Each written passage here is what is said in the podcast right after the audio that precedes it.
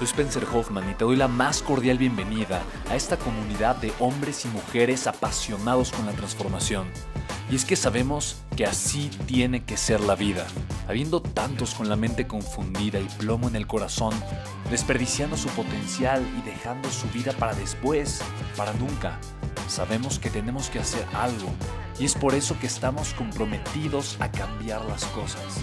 No somos uno más del montón y pasamos desapercibidos. No le hacemos caso al miedo ni huimos del dolor de pagar el precio. Y sobre todo, no cargamos con el pasado ni con el arrepentimiento porque vivimos en el presente. Creemos en la grandeza y la creamos. Creemos en quienes lideran con su inteligencia y su pasión y en quienes construyen un imperio con su potencial a pesar de venir de la nada. Aquellos que podemos llamar imprescindibles porque sabemos que ser uno de ellos es cambiar al mundo y dedicar la única vida que tenemos a construir un legado. Bienvenido a tu podcast, Una vida, un legado.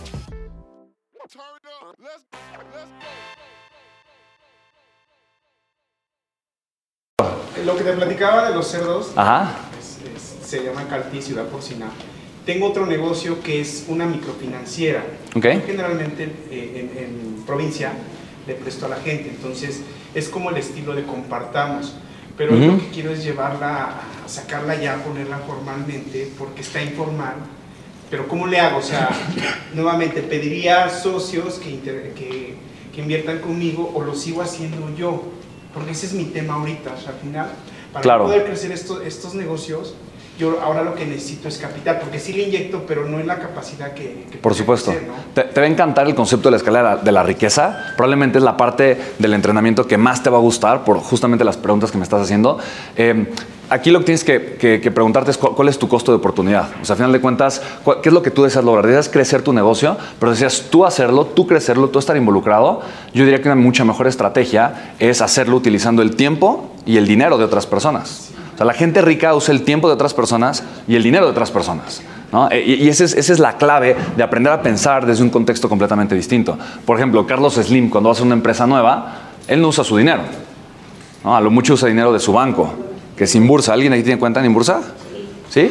No. Ok, usa tu dinero, ¿no? Es que tengo una cuenta internacional y esa es la que sale más barato ver. Ok, fantástico. Entonces, Carlos Slim usa tu dinero para, obviamente, poner sus nuevos negocios, ¿no? Y él no, él no los opera. Él simplemente contrata a las mejores personas que pueden operarlos, ¿me explico?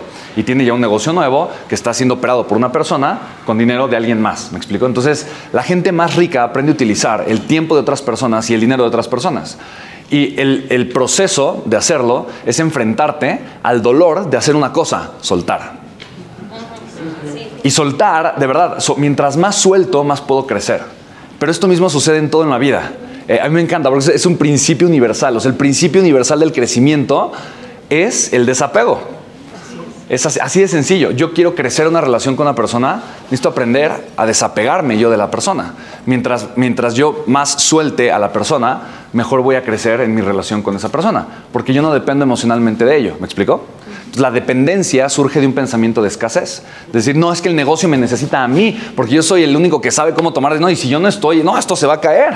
Entonces yo no estoy construyendo un activo que me va a generar riqueza.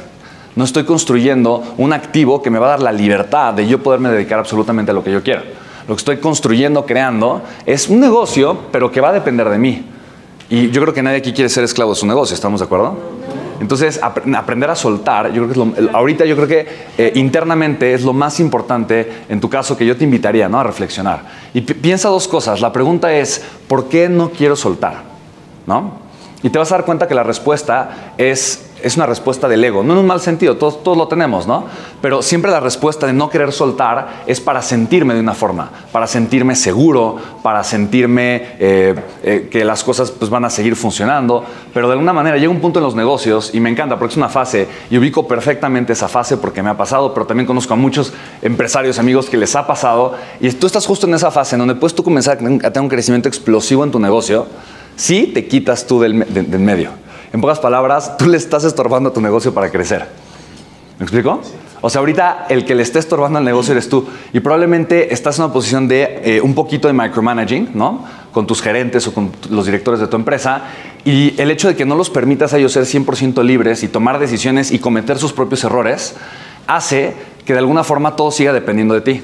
Entonces ellos, de alguna forma, lo que tú dices, no, pues es el jefe, no, pues es lo que él dice, pues es lo que se hace. A pesar de que ellos sientan que se puede hacer un poco diferente. Porque llega un punto donde tú no puedes conocer al 100% lo que está pasando en tu negocio. O sea, ya no puedes, ¿me explico? Pero sí quieres seguir tomando todas las decisiones.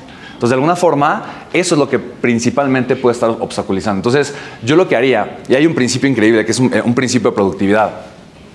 Y este principio literalmente es de una historia que viene en un libro, ahorita se me, se me fue el nombre, eh, y es un libro donde habla justamente de las calabazas, ¿no? Y están los, todas las personas que concursan por crear la calabaza más grande del mundo. Es un concurso que hacen en Estados Unidos una vez al año.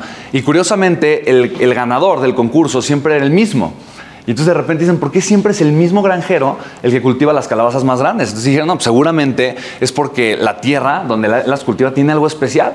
Y revisan la tierra y se dan cuenta que no, que de hecho hay tierra más fértil que no tiene las calabazas tan grandes. Dicen, no, seguramente es el clima. Y ven el clima y dicen, no, no es el clima, no, pues seguro es el factor de humedad. Y no, hay lugares con mejores factores de humedad. No, seguramente es el tipo de semilla que compra el granjero. Y se dan cuenta que es la misma semilla que compran los demás. Y dicen, no, pero ¿qué es? Y se pone a revisar todos los factores y se dan cuenta de que el granjero hace algo completamente distinto. No tiene nada que ver el suelo, el clima, el lugar, el agua, los nutrientes que le pone la planta, nada. Simple y sencillamente, él llega con una planta ¿no? de, de calabazas y ve cuántas calabazas hay. Digamos, hay 100, 300 calabazas. Y de repente se fija cuáles son las calabazas más grandes y cuáles son las más pequeñas y corta la mitad de las calabazas.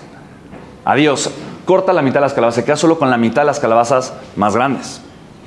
Y a la semana siguiente se vuelve a acercar con las calabazas y ve cuáles son las más grandes y corta la mitad de las calabazas. Y a la semana siguiente hace lo mismo. Y a la semana siguiente hace lo mismo. A la semana siguiente hace lo mismo. Hasta que invariablemente pasa una cosa.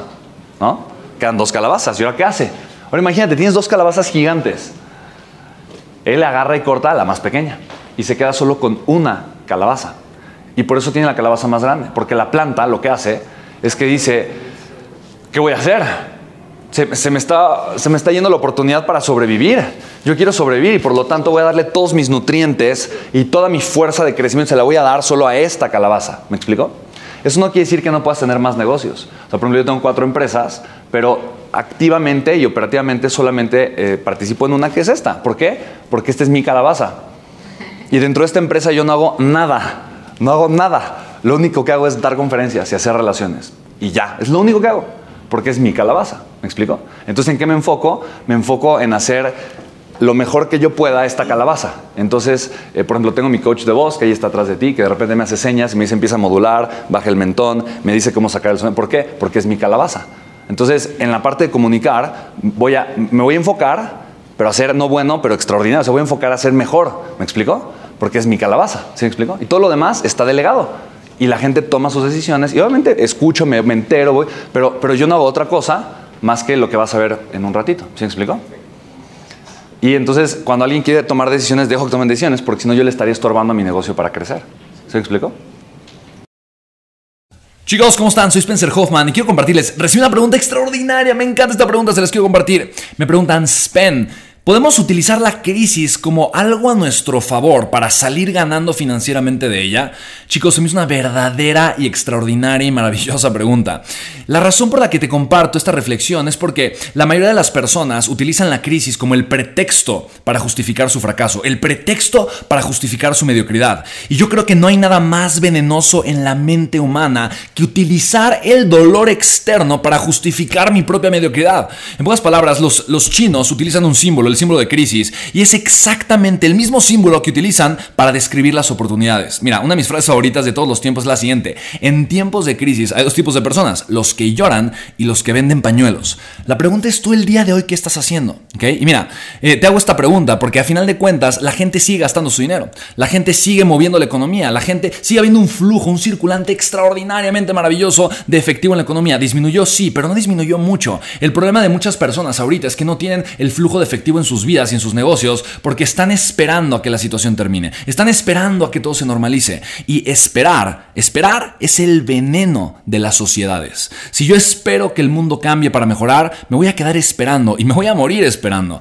En pocas palabras, la gente exitosa, inteligente, proactiva, lo que hace es tomar acción, no esperar a que las cosas cambien. Y precisamente por eso, chicos, yo he creado un programa, es, a final de cuentas, es un webinar completamente en vivo donde yo podré ser tu mentor. Se llama Tres secretos para construir un negocio digital exitoso. ¿Por qué un negocio digital exitoso, Pen? Simple y sencillamente porque el dinero, el flujo de capital ahorita está en Internet. La gente sigue gastando su dinero, chicos, solamente que ahora lo hace en línea. Quiere decir que si tú ahorita quieres aprovechar esta crisis y vender pañuelos en vez de ponerte a llorar, necesitas aprender a generar flujo de efectivo por Internet. Y la realidad es que es mucho más fácil de lo que parece o de lo que probablemente piensas. Y precisamente tres secretos que los tres secretos que te voy a compartir te van a enseñar la infraestructura, te van a enseñar de alguna forma cómo tú el día de hoy o el día de mañana o a partir de cuando tengamos este webinar vas a poder tomar acciones súper concretas y específicas para poder provocar un flujo de efectivo interesante en tu vida, chicos. Así que, mira, actualmente yo tengo cuatro empresas y el 80% ahorita de mi flujo de efectivo llega a 100% de internet. al mes estoy facturando varios millones de pesos en línea y me encantaría compartirte cómo tú también lo puedes lograr, ¿vale? Así que te puedes registrar www.creatulibertad.com. Chicos, www.creatulibertad.com, ¿vale? Nos vemos muy pronto. Regístrate. Chao.